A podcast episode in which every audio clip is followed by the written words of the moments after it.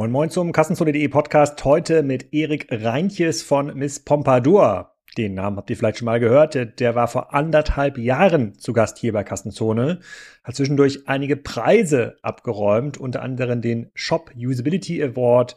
K5 mit Jochen Krisch hat dort investiert und es ist auch sonst eine ganze Menge passiert rund um Miss Pompadour. Unter anderem sind sie auch bei Amazon. Ich bespreche mit Erik heute eine meiner Predictions, die ich mit Pip abgegeben habe, und zwar, dass der DIY Markt weiterhin boomt in einer Phase, in der alles ein bisschen teurer wird, werden die Leute eher anfangen, ihre Küche zu streichen, als eine neue Küche zu kaufen. Auch darüber hinaus gibt es einige Updates von Eric, ein klein bisschen Predictions, Update zum Geschäftsmodell und wie die internationale Expansion läuft. Viel Spaß mit Miss Pompadour. Erik, herzlich willkommen zum ersten Update-Podcast dieses Jahr. Du warst vor anderthalb Jahren schon zu Gast unter dem Titel Miss Pompadour Revolution im Farbenhandel. Das hat jetzt nicht jeder gehört bisher, der jetzt eingeschaltet hat hier im Podcast-Radio. Erzähl doch noch mal ein ganz bisschen, was ihr genau macht und wer du bist. Ja, vielen Dank für die Einladung. Ähm, genau, mein Name ist Erik Reintjes. Ich bin Mitgründer und äh, Co-Geschäftsführer von Miss Pompadour. Wir sind ein äh, E-Commerce-Handel für Farben. Äh, Farben kann man sagen, Wandfarben, Lacke, alles im DIY-Bereich. Also unsere Kunden und vor allem Kundinnen äh, streichen sozusagen selber. Äh, wir haben den Malermeister rausgenommen aus der, aus der, aus der Linie und unsere Kundinnen streichen ihre Wände, ihre Holzdecken, ihre Türen, ihre Küchenmöbel, Fliesen, alles. Und äh, wir sind auf der einen Seite Händler und auf der anderen Seite haben wir auch die Eigenmarke Miss Pompadour und haben diese gut im Markt etabliert. Beim letzten Mal musste ich ja überraschenderweise feststellen, dass ich, ähm, obwohl ich ja handwerklich viel unterwegs bin, noch nicht wusste, dass man Fliesen streichen ähm, kann. Und seitdem, wenn ich so schmutzige, vergilbte oder so gelbliche Fliesenwände äh, sehe oder diesen komischen Ockertönen, die es ähm, hm. vor 30, 40 Jahren ja. denke ich immer, boah, wenn das jetzt so schön, so einem schönen satten Grau, ja, oder so einen schönen hellen Blau überstreicht, das eröffnet ganz neue Möglichkeiten. Im Möbelbereich habe ich eure Produkte auch schon ausprobiert, ähm, habe ich mir auch selber gekauft. Und ähm, hier, also ist kein kein verstecktes Sponsoring ähm, von äh, äh, von Eric. Es funktioniert erstaunlich, äh, es funktioniert erstaunlich gut. Ähm, aber ich musste jetzt auch ein bisschen selber lernen, äh, dass man da auch viel aggressiver mit Farben hantieren ähm, kann, als ich vorher dachte. Neuestes Projekt ist eine alte Kühlschranktür. Die soll demnächst türkis gestrichen werden. Ich bin ganz gespannt, ob cool. da die Farbe hält und ob das nach ein, zwei Jahren wieder gut aussieht. Kannst du noch mal ein paar Eckzahlen zu eurem Business sagen? Also Größe, Mitarbeiter, wie viele Länder, was du verraten ähm, darfst?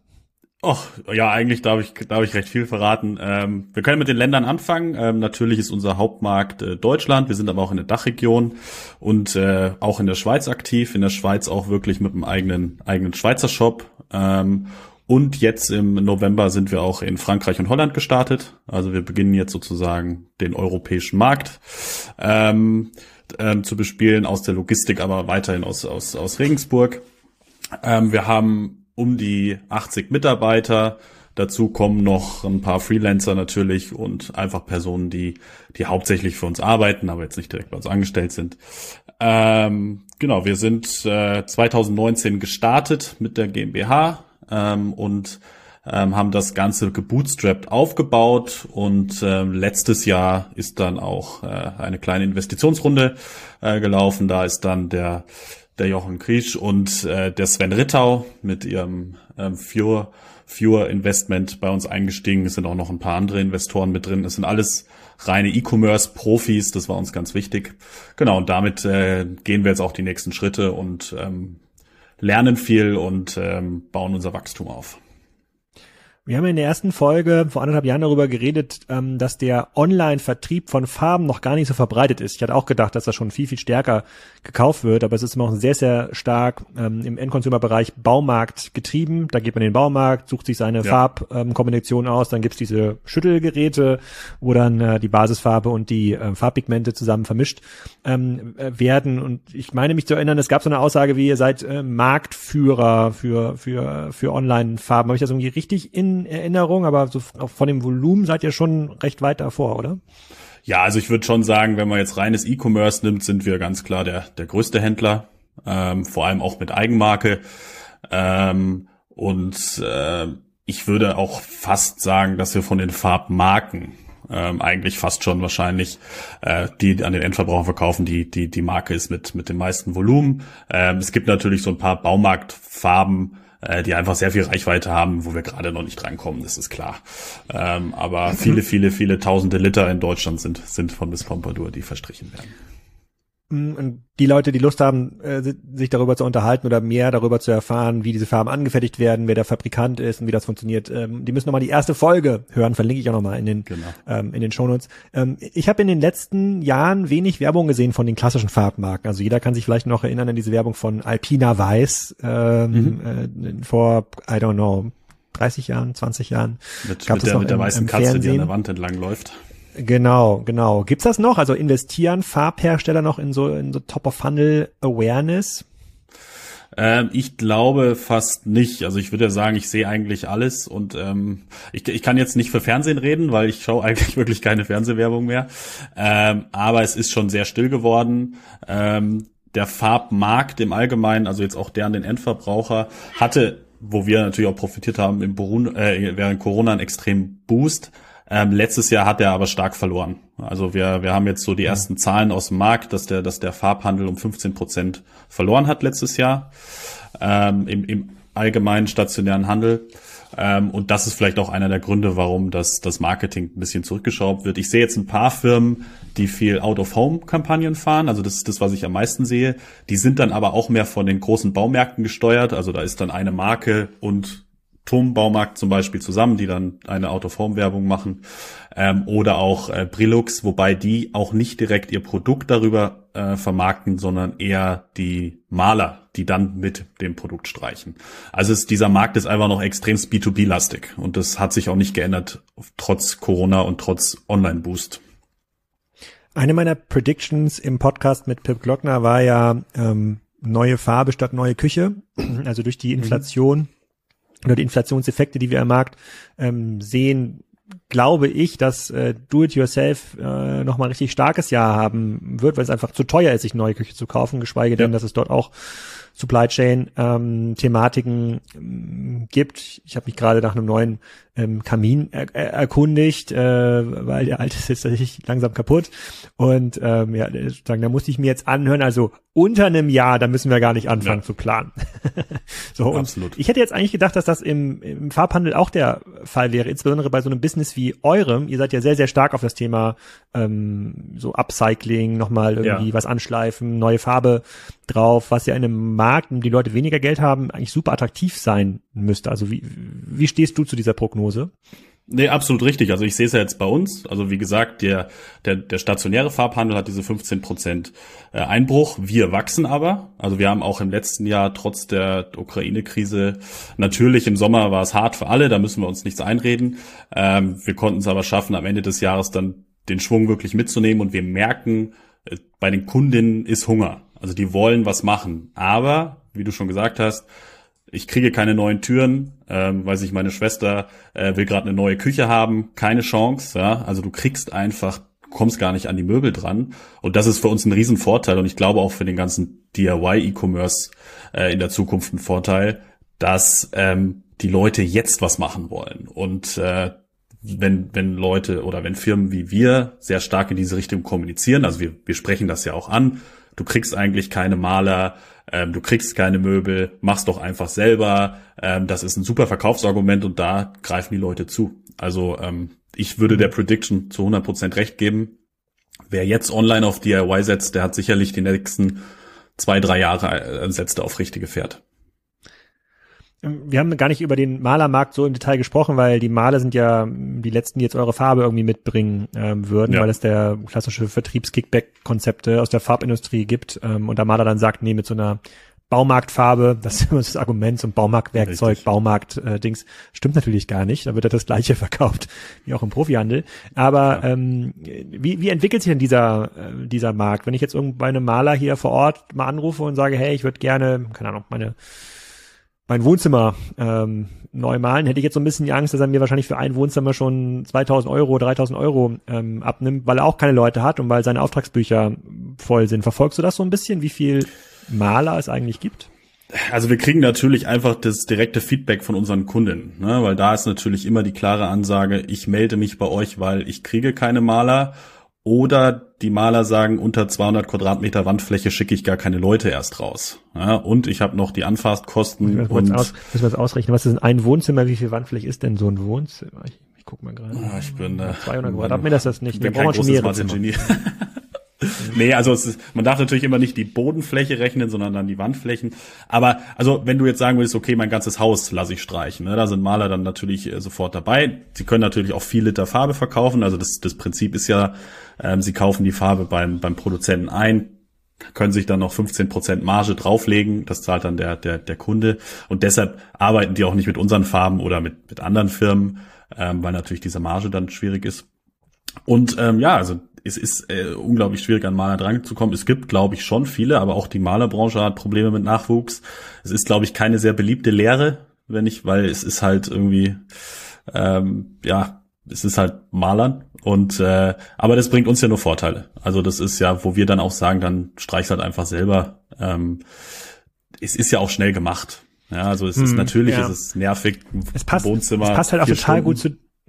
Aber nee, es passt nee, halt also, auch so, genau total gut zu der anderen Prediction, die Pip und ich besprochen haben, dass wir natürlich so einen Durchaltern der Bevölkerung ähm, ähm, haben, sozusagen viel zu wenig Migration und der Trend ja. verschärft sich ähm, ja noch. Also man muss es in Zukunft selber äh, äh machen. Wenn es keine, wenn es keine Pflegekräfte gibt, äh, gibt es auch keine Maler, gibt es keine Gerüstbauer. Äh, also muss es so ein bisschen sozusagen dieser Trend ist auf jeden Fall sehr freundlich ähm, ähm, zu euch. Aber kommen wir ja. nochmal zurück zu den Kunden und direkten Feedback. Das war ja eine der ganz eindrucksvollen Stärken, die du auch präsentiert hast in der ersten Folge. Und was mich super überrascht hat, war, dass diese Stärke stark auf Facebook basiert. So, das war vor anderthalb Jahren.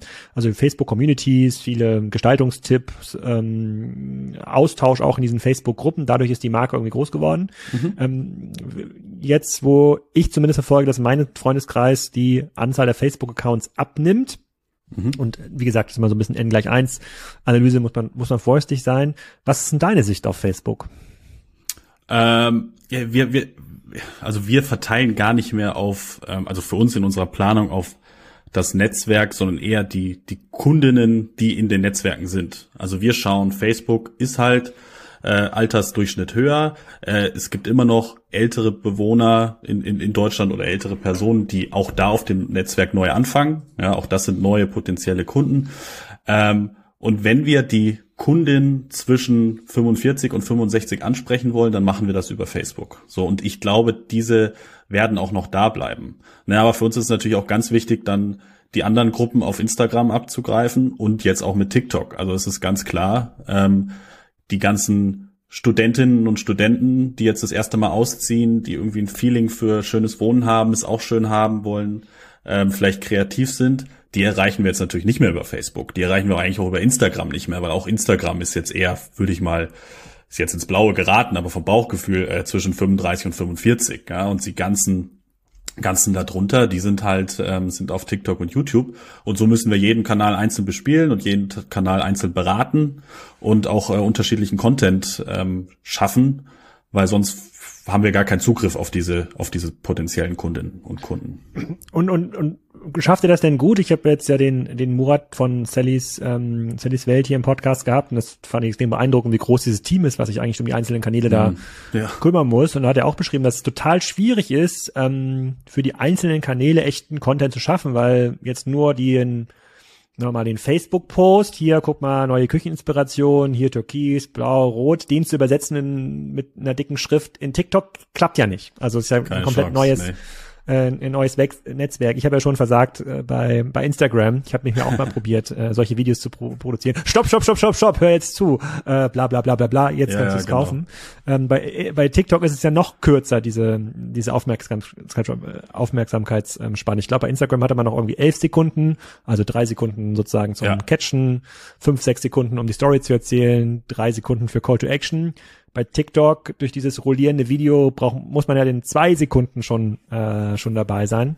Ähm, wie, wie machten ihr das? Bist du da an der Kamera?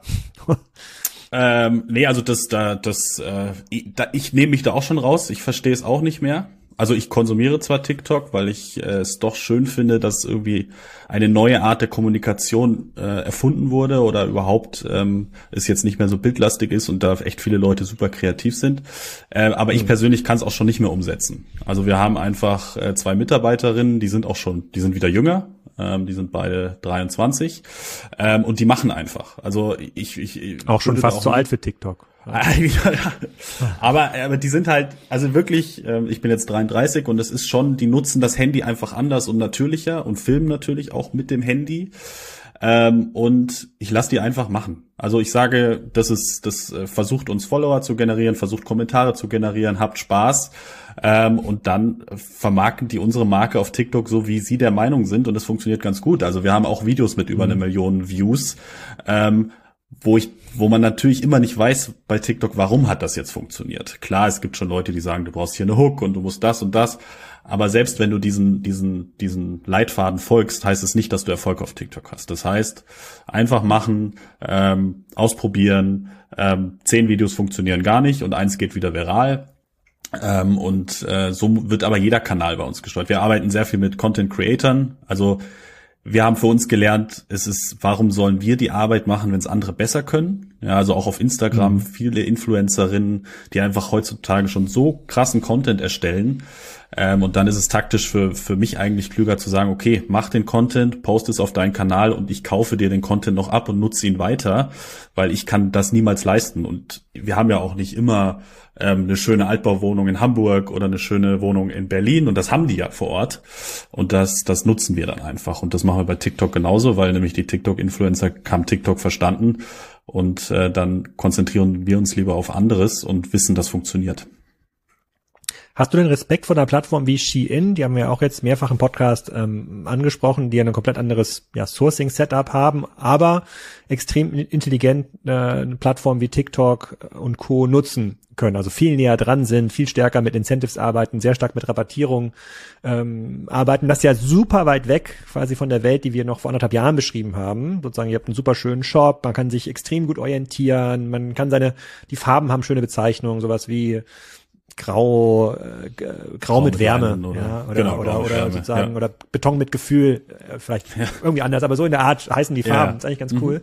So, aber TikTok funktioniert ja ganz anders und diese Incentive-Mechanismen, die dann Shein zum Beispiel ausspielt mit Rabatten, funktionieren anders, ähm, was ja auch dazu führen könnte, dass ein Farbanbieter, ja vielleicht nicht in Asien, weil das irgendwie teuer zu transportieren ist, irgendwie Farbe, ist sehr, sehr schwer, ähm, aber irgendwie haben die bessere Chancen gefühlt, um diese neue Zielgruppe, die du ja brauchst, ne, die, die ausziehen, die Studenten, die ja. ihre Wohnung renovieren, zu, zu erreichen. Merkst du das? Hast du da Respekt vor? Weil aus dem Fashionhandel höre ich ganz viel Zustimmung zu den Thesen, die ähm, Flo Heinemann und sozusagen Stefan Wenzel und der FAM, äh, ja. da besprochen haben, die dann sagen, ja, das stimmt. Also das macht uns schon große Angst, was Shein dort aufzeigt.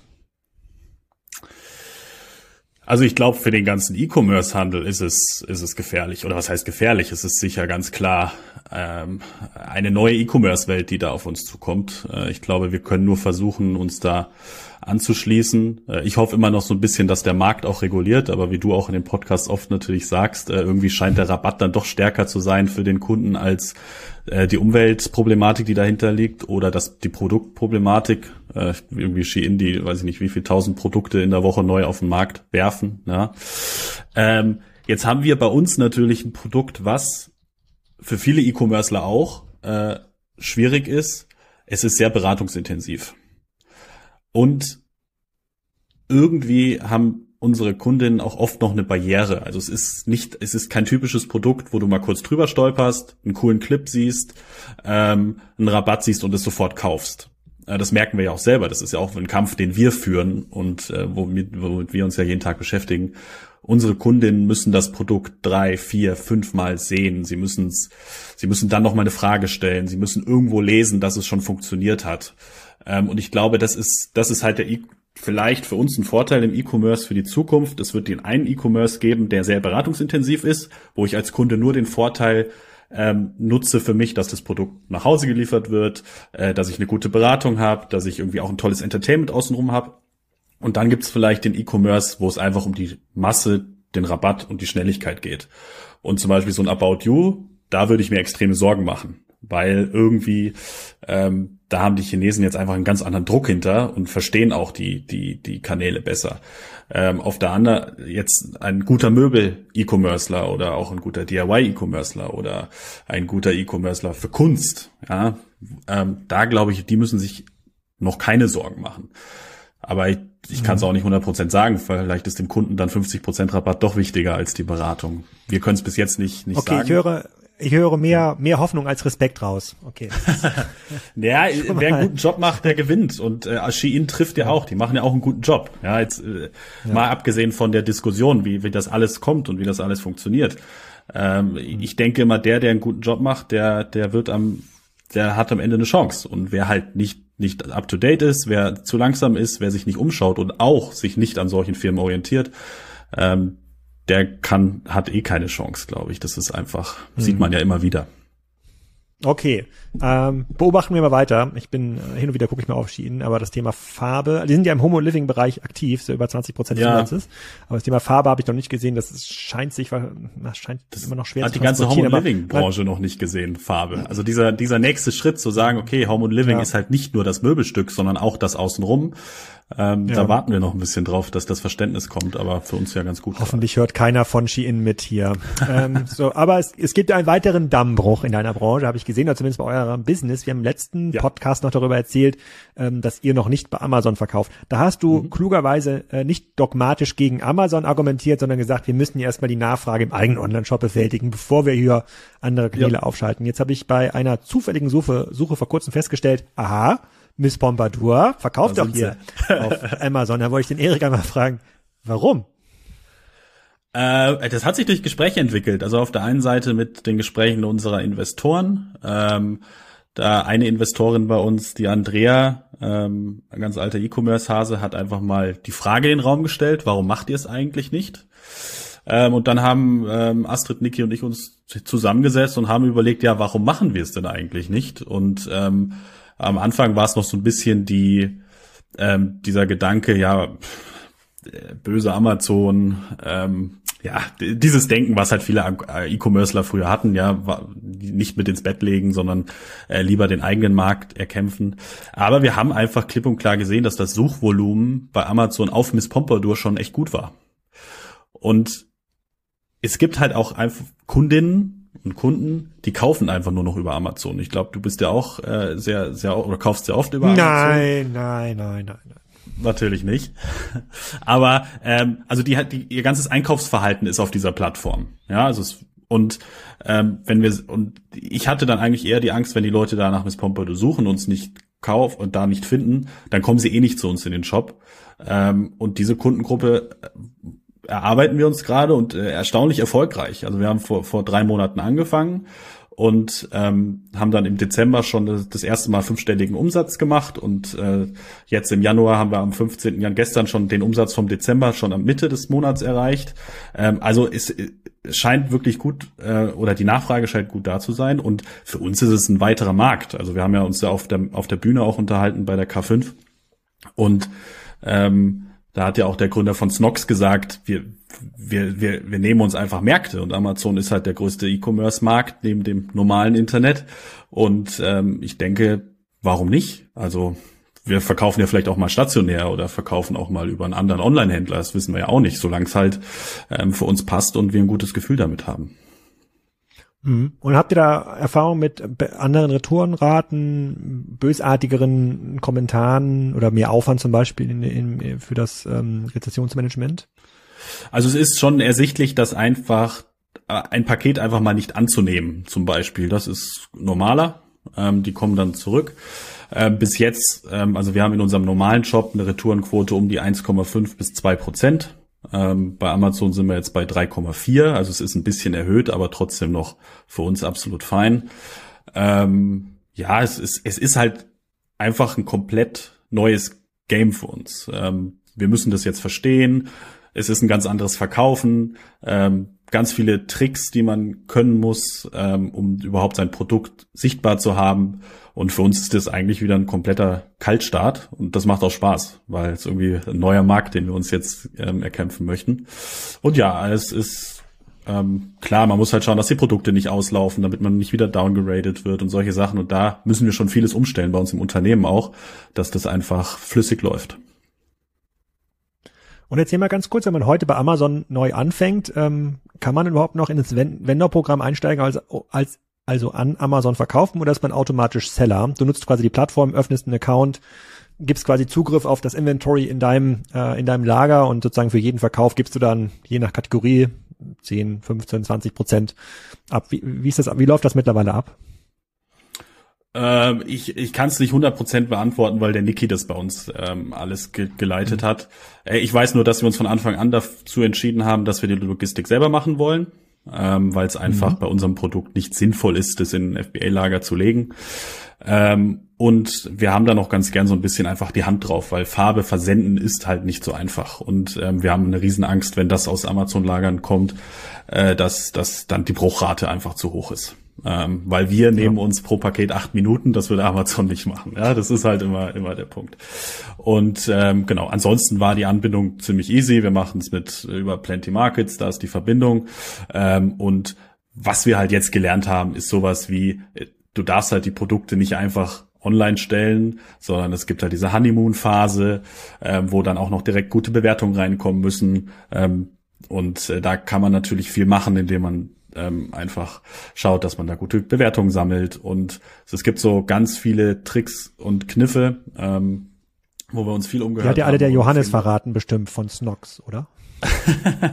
Na, wir haben nicht so viel Kontakt, aber ähm, äh, Burley Brands Group, da habe ich ein paar Leute, mit denen, die sind da, die haben das ja wirklich äh, von der Pike gelernt und ähm, genau, das war natürlich auch ein toller Kontakt dann über äh, über unser Netzwerk und ähm, die kennen wirklich jeden Trick und das ist dann schon ganz spannend, was man da alles machen kann. Ja, sehr gut. Damit kommen wir auch schon zum Ende von unserem Update-Podcast. Äh, du kannst gleich nochmal sagen, wohin die Reise geht jetzt, weil so 2023 noch äh, vorsteht, neue Länder, neue Marktplätze, möglicherweise neue Social Networks. Ähm, aber es geht euch gut. Du stimmst der These zu, dass äh, DIY weiterhin boomt, also ihr profitiert davon, ja. dass es weniger Maler gibt und die Leute möglicherweise sparen müssen, also lieber äh, neue Farbe statt neue Küche.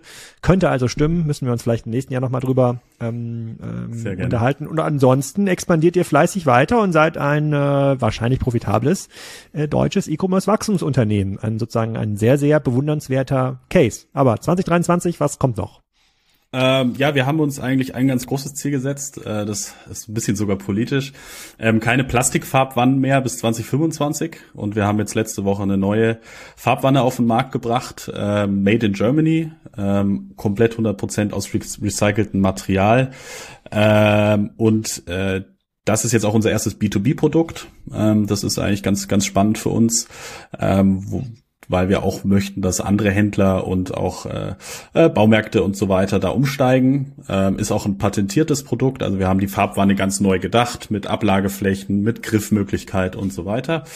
Ähm, und was ist äh, eine direkt, Farbwanne? Es ist eine Farbwanne, genau. Aber was ist das? Kling, klingt erstmal. Achso, äh, da schüttet man die Farbe rein, um dann die Farbe zu verstreichen. Ähm, genau, ist ein, ein, ein, ein Werk, ein, ein Gegenstand, den eigentlich jeder kennt, der, der ein bisschen malert. Ähm, ja, ich, genau, äh, ich kenne das natürlich, ich kenne das natürlich, aber ich wollte es ja nur für ja, die Zuhörer nochmal. Ich bin da manchmal so in meinem Nerd-Talk, genau. Und, ähm, es ist nicht sorry, das dass ich, sorry, dass ich hier die Aber, das überschneidet sich hier so genau. ein bisschen, weil, weil wir mit Riverside aufnehmen und man weiß, also ich höre ich höre Erik auch immer zwei Sekunden später, bevor er anfängt äh, zu sprechen, aber ich hoffe, das äh, sozusagen kommt trotzdem noch sauber, sauber rüber. So, jetzt aber das Wort wieder zu dir. Genau, und äh, das ist so ein bisschen, was wir jetzt einfach äh, versuchen durchzusetzen. Und äh, E-Commerce natürlich, ähm, genau jetzt Frankreich, Holland wirklich aktiv ähm, bespielen. Ähm, am Ende des Jahres äh, winkt noch äh, Skandinavien um die Ecke. Da sind wir noch äh, äh, dran. Das wird uns noch sehr reizen.